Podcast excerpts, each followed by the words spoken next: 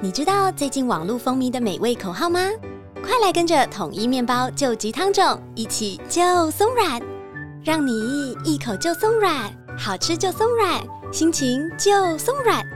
统一面包 Q 弹松软的美味秘诀来自救急汤种，坚持十二小时熟成、六十小时发酵的功法，让面包就松软。三月六号到三月十九号，统一面包限时菠萝派对，快来 Seven Eleven 品尝。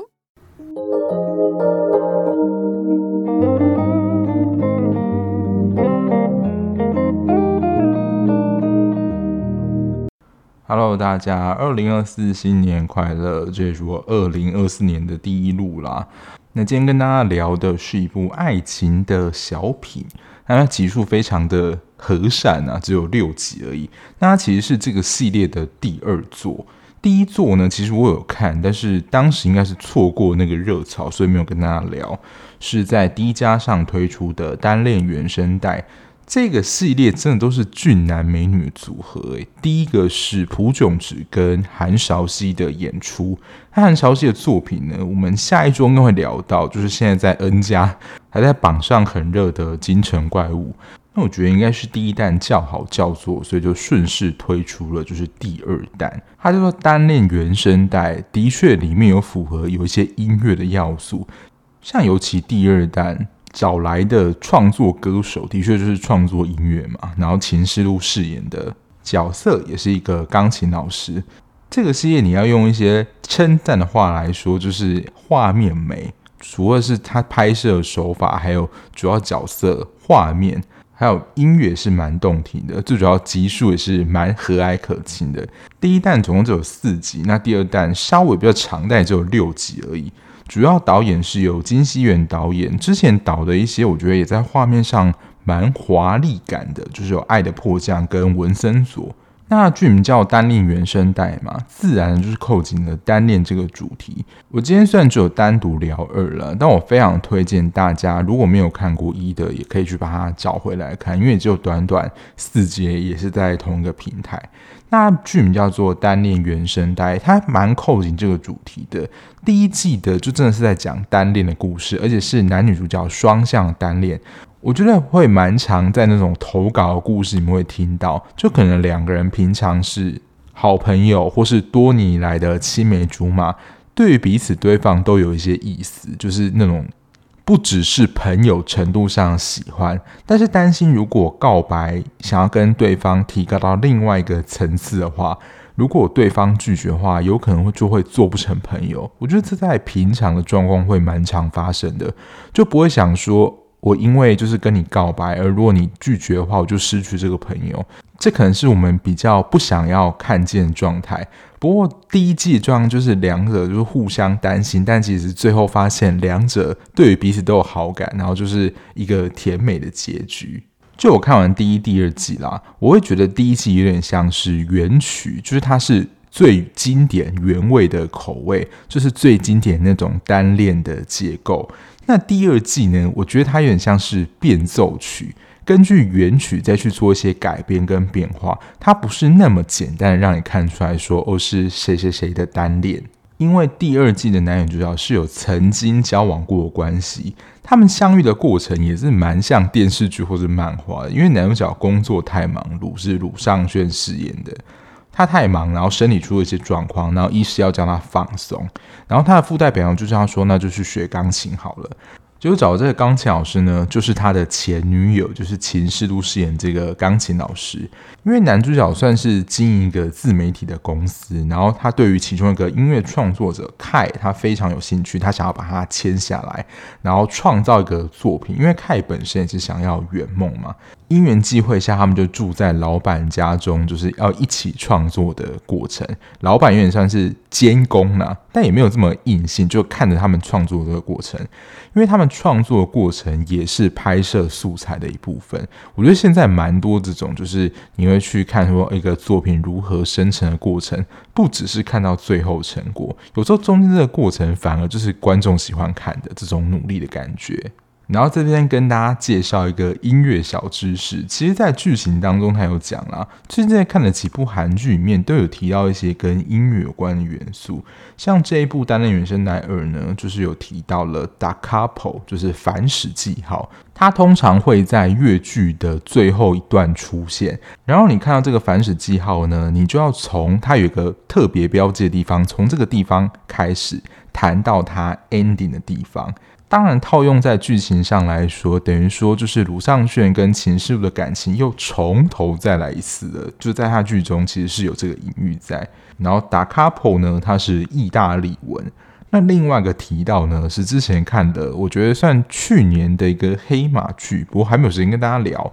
闪亮的西瓜在那个吉他店，那个老板有提到扣打。扣打呢，其实就是结尾结束，它是拉丁文。那其实这也是会出现在琴谱上。以前在学钢琴的时候，你就会看到它好像类似的就是乌龟的壳。所以钢琴老师说，你这边看到乌龟的壳，你就要去找前面还有一个乌龟壳，有跟它对应的地方，就是有融入这些音乐题材，我觉得都会让我还蛮兴奋的。不过，因为秦师路饰演是一个钢琴老师嘛，自然他在创作过程当中就会有一些弹琴，就是他们在试编曲什么的。我先补充一下，我之前不在聊无人岛 Diva 的时候，他们在编曲的时候，其实真的是这样一个音一个音慢慢试，然后去试那个感觉。所以我才会说，不会像是无人岛的 Diva 徐慕荷这样哼哼唱唱啊，它可能有一个曲调或旋律，但是不会有这么完整的编曲。因为在单元声带里面，秦师傅跟凯在合的时候，其实是有试蛮多遍的，包括可能只有单音，只有单音的版本，然后加入和弦版本，那个听起来感觉都是不一样的。那秦师傅饰演的一个钢琴老师，在剧情当中一定有他弹琴的画面啊。不过这样看起来，秦师傅本身应该是不会弹琴的，所以只能靠剪接让他看起来好像会弹琴。我觉得这边剪接还算可以啊，因为通常我们要看一个人他是不是真的会弹到琴，或是之前在看一些钢琴就是甄选的比赛，他就会要求说你一定要拍到整个人，你不可以只有拍到手，或只有拍到上半身，然后你就是只有音乐播放，那这样就是没有办法证明说你会拍。所以如果演员本身会钢琴的话，他其实会整个人都带到，他不会只有带到特定一个部位，或者有带到他的表情这样。所以，这种如果不会弹钢琴的演员要演弹钢琴戏的时候，其实他就需要靠一些剪接的技巧。整个画面就是说非常赏心悦目，然后心情非常的愉快。你会觉得他们也算是在拍摄的时候出动一些算蛮费工，我不知道有没有大成本啦。之前萧敬腾有一首歌，他不是在那个高美湿地那拍嘛，然后他们也是应该是有出动吊车啦，把钢琴吊到那个地方。为了要展现在那种湿地上弹琴这种诗意的画面，其实搭配上音乐，觉得说哇，整个令人心旷神怡的感觉。但我想这边比较累的，应该就是工作人员了，因为进入这种类似湿地或保护地拍摄的话，基本上都是一定要经过申请，所以不论是他们拍摄当下还是后来，我觉得应该都是有经过一段蛮长的程序的。其实这一部光看一些画面，你会觉得很柔，然后算是蛮温和的明亮。我不知道这样形容大家能不能够感觉到。可是其实包括人物的性格塑造啦，还有整体画面上，也都给人一种温暖的感觉。虽然第一季的季节我记得有些是在冬季，第二季比较没有就是冬季的场景，反而是我觉得比较算夏天，可是都还是会给人一种蛮温暖的感觉。我这边补充一下啦，男主角鲁尚炫，其实他之前也有演一些其他戏，不过我自己有看的，其实最后评价我觉得不算非常好，不会开始蛮期待。谢幕，江河那是演假扮的儿子，然后他是演真的儿子，他是演真正北韩那边的人。然后秦叔，大家可能一开始有注意到的，应该是《五月的青春》这部，我一直还没有看。不过之后真的有机会啊，真的超级剧荒的时候，或是有空的时候，把它拿回来看。当然，让我注意到他的，就是我去年的冠军韩剧《爱情的理解》，他饰演的美金，真的把这个角色演得很好。包括他难过的样子，我是真的也跟着心碎。就是他跟何长秀在车子上分手那一段。我觉得那一段应该是看过我那一部的时候，就觉得哇，真的觉得很心痛。所以其实当初在看到这个演员名单的时候，我是还蛮兴奋的。至少是看到《情事录》啦，鲁尚俊也只有看过他一部，所以还没有这么多感觉。加上他后来在谢幕里面的戏份也算是比较少，而且他算比较后面才出现的。不过在他演了这一部之后，我是觉得他的演技其实是还不错的。就是他如果接下来演一些其他戏的话，我是想继续看下去。那这一部其实最主要的元素还是集中在爱情、单恋这个元素嘛。不过在这一部里面，还是有提到一个我觉得比较分支的议题在，就是有关于梦想。其实包括女主角秦世路，还有那个折纸 YouTuber，还有他后来签进来的这个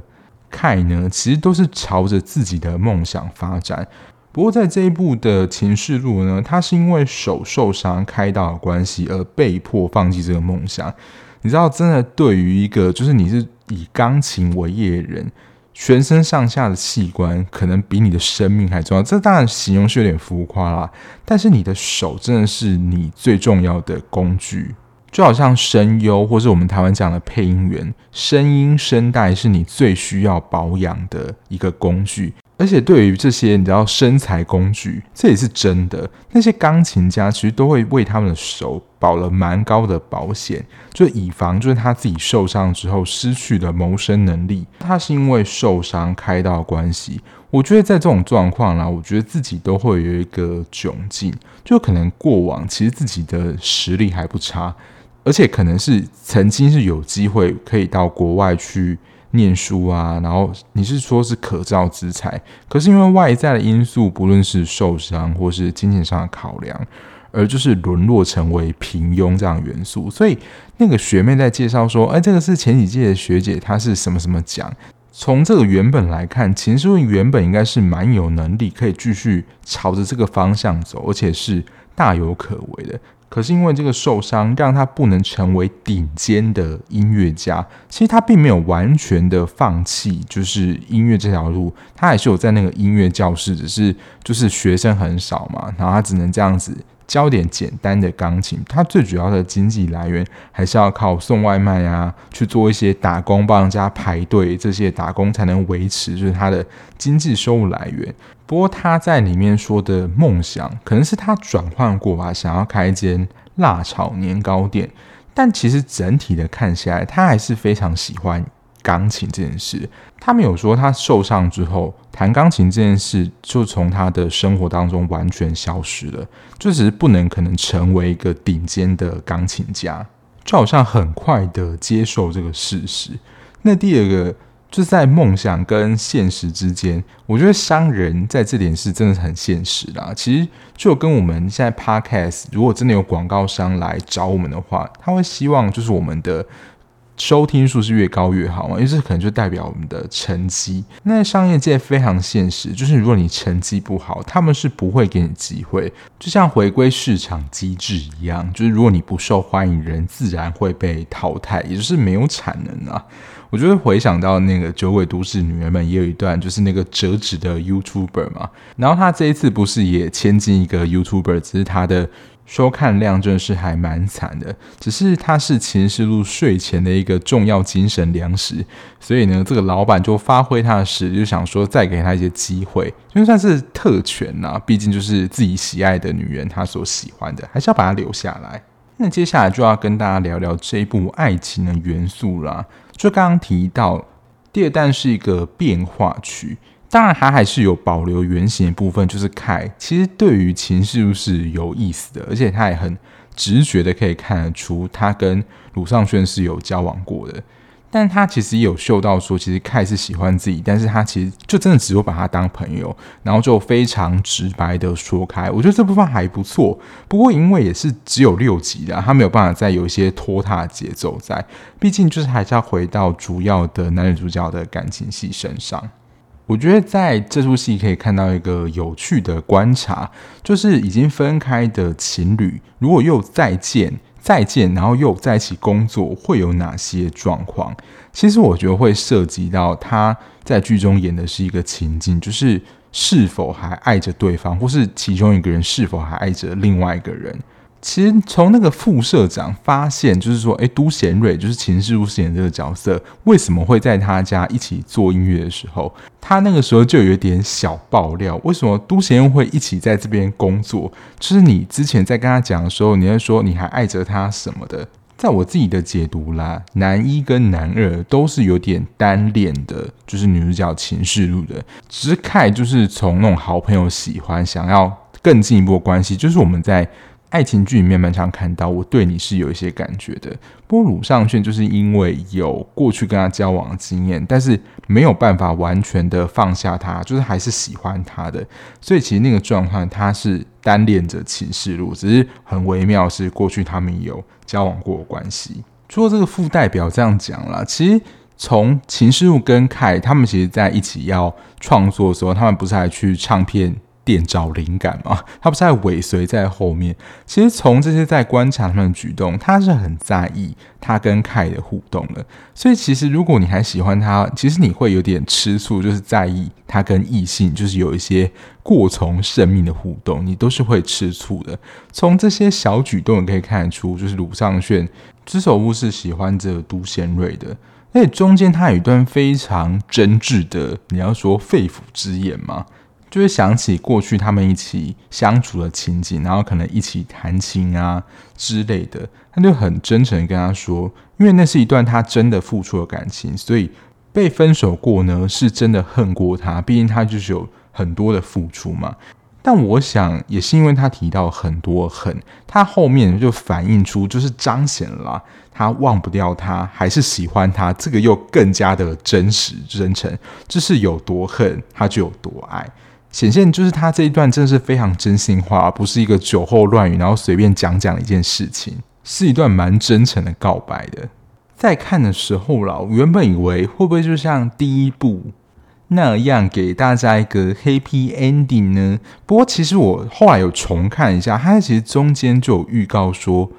我想，就是如果我再重新一次跟他交往的话，我相信结局会是一样，就还是会分开。这个其实是在他应该是第五集之前，中间他在跟他那个好朋友在对话的时候，其实就有曾经提到过。没想到就真的实现了这个预言。所以当初看到说他们最后又分手，想说到底是发生什么事情，在剧情当中有稍微的演一下他们为什么分开的理由。我自己理解是，就是他们未来的蓝图想要的不一样，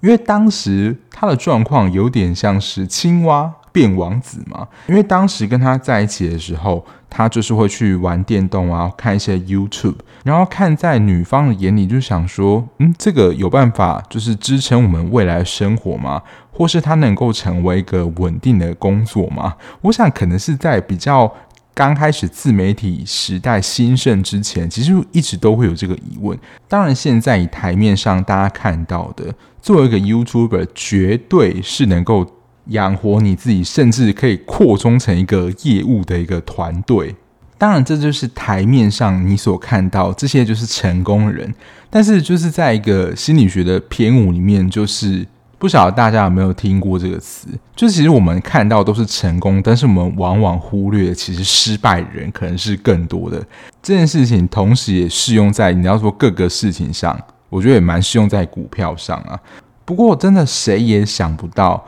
原本只是单纯喜欢这些自媒体的一个男子，后来会成为一个就是自媒体公司的老板，然后可以说是整个大翻身吧。就原本可能经济状态也不太好，可是大家可以看到他们那个公司，还有包括他住的地方，就是一个有钱人家住的地方啊。你是可以在那边就是进行一个小度假的，所以在经济条件上的水平其实是有产生一个落差。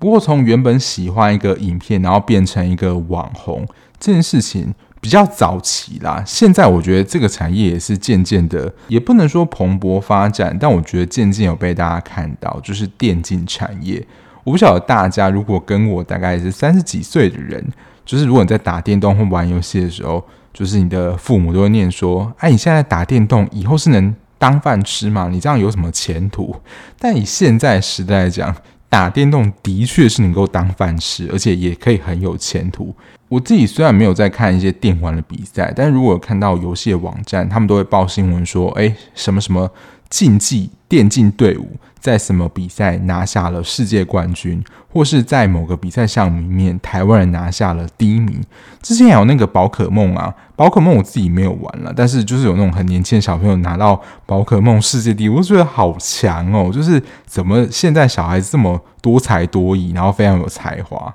但在以前时代，玩游戏好像就被视为一个很不好的事情，或者是说大家可能会觉得你很沉迷吧，或是可能会跟赌博连接在一起，以前用那种吃饺子机台啊，那种被视为电动。反正在过去的刻板印象里面，打电动这件事情跟有前途是没有办法连起来的。可是现在，我觉得这个观念已经完全的被颠覆了。现在甚至还有电竞的替代役嘛？不过当时他们分开的理由，我觉得也是真的蛮现实的。我觉得就是双方的要的不太一样。其实秦世路第二次在提出分手的时候，他不是有跟他说，你觉得我们分开的原因就只是因为金钱的关系吗？我在看第一次的时候，觉得说，嗯，不就是因为这个关系吗？就是你如果想要从事看影片，或是看到他这个样子，没有在认真工作，我们认为认真工作模样，你是没有办法组织一个两人的世界，甚至是一个家庭的。所以不是才跟他分手吗？当然，在都贤瑞这个角色，他自己是有说的啊，就是他其实是一个蛮自卑的人。不晓得大家看到后面啦，就是池守护不是在贤瑞的那个房租，就是那个钢琴教室房租到之后，直接帮他缴了，我记得是半年的租金吧。在一般人的眼中或心中，觉得说，哇，这个男朋友非常的大气，然后非常的挺我、支持我。就大家可以设想一下，就是你有一个你想要的东西，然后。你的另外一半非常好意的主动帮你买这个东西，而且这个东西可能也是你需要的，你会感觉怎么样？我觉得大家可以想想看。但在剧中，其实贤瑞是不高兴的。为什么他擅自主张这件事情？其实对于守护来讲，讲或不讲，就是你要不要告诉贤瑞说你要提前帮他付这个半年的租金，都有为难在。如果你跟他讲呢，他一定会明显的拒绝你说，你不用，就我自己缴就好。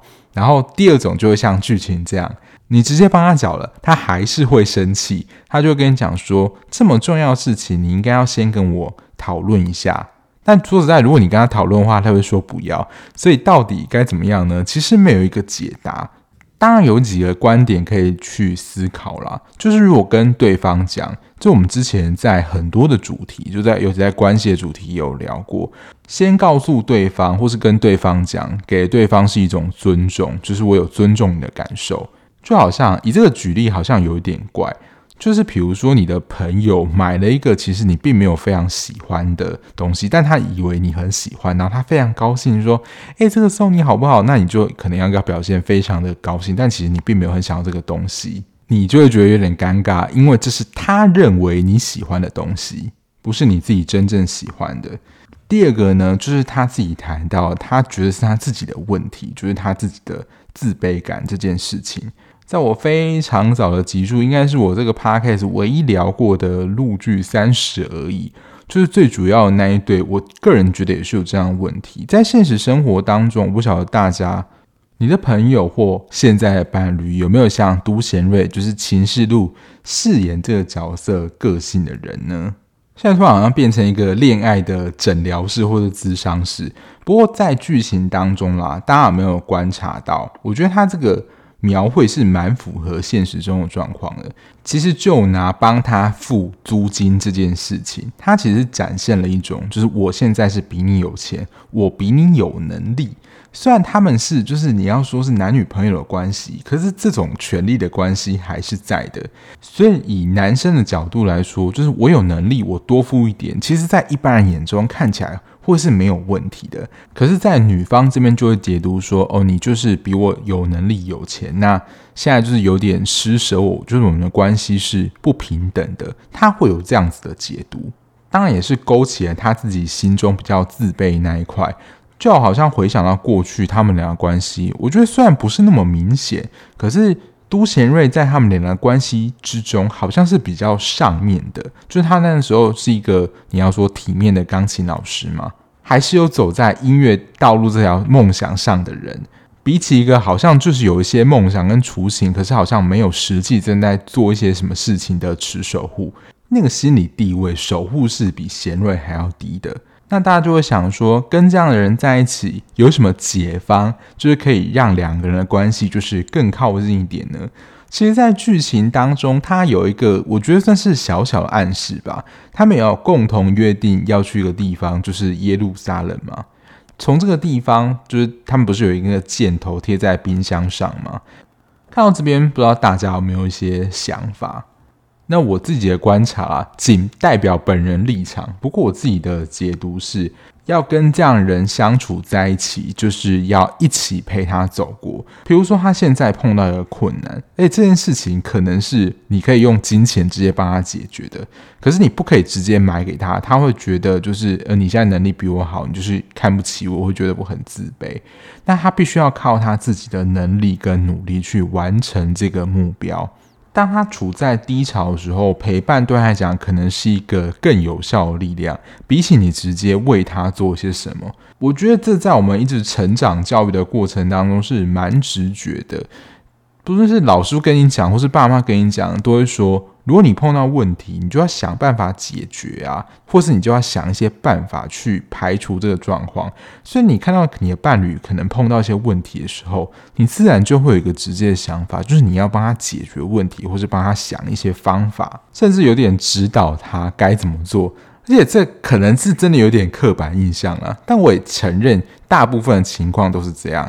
就是男生的指导欲比较强一点，就是你有什么地方没有做好。男生就会说：“你这个应该怎么做？怎么做？”但，可能有一部分是要表现出自己很有能力的样子啊，但某个部分可能是真的有一些特质，这种指导啊，或是掌控欲比较强一点。所以，比起就是你直接给我的幸福，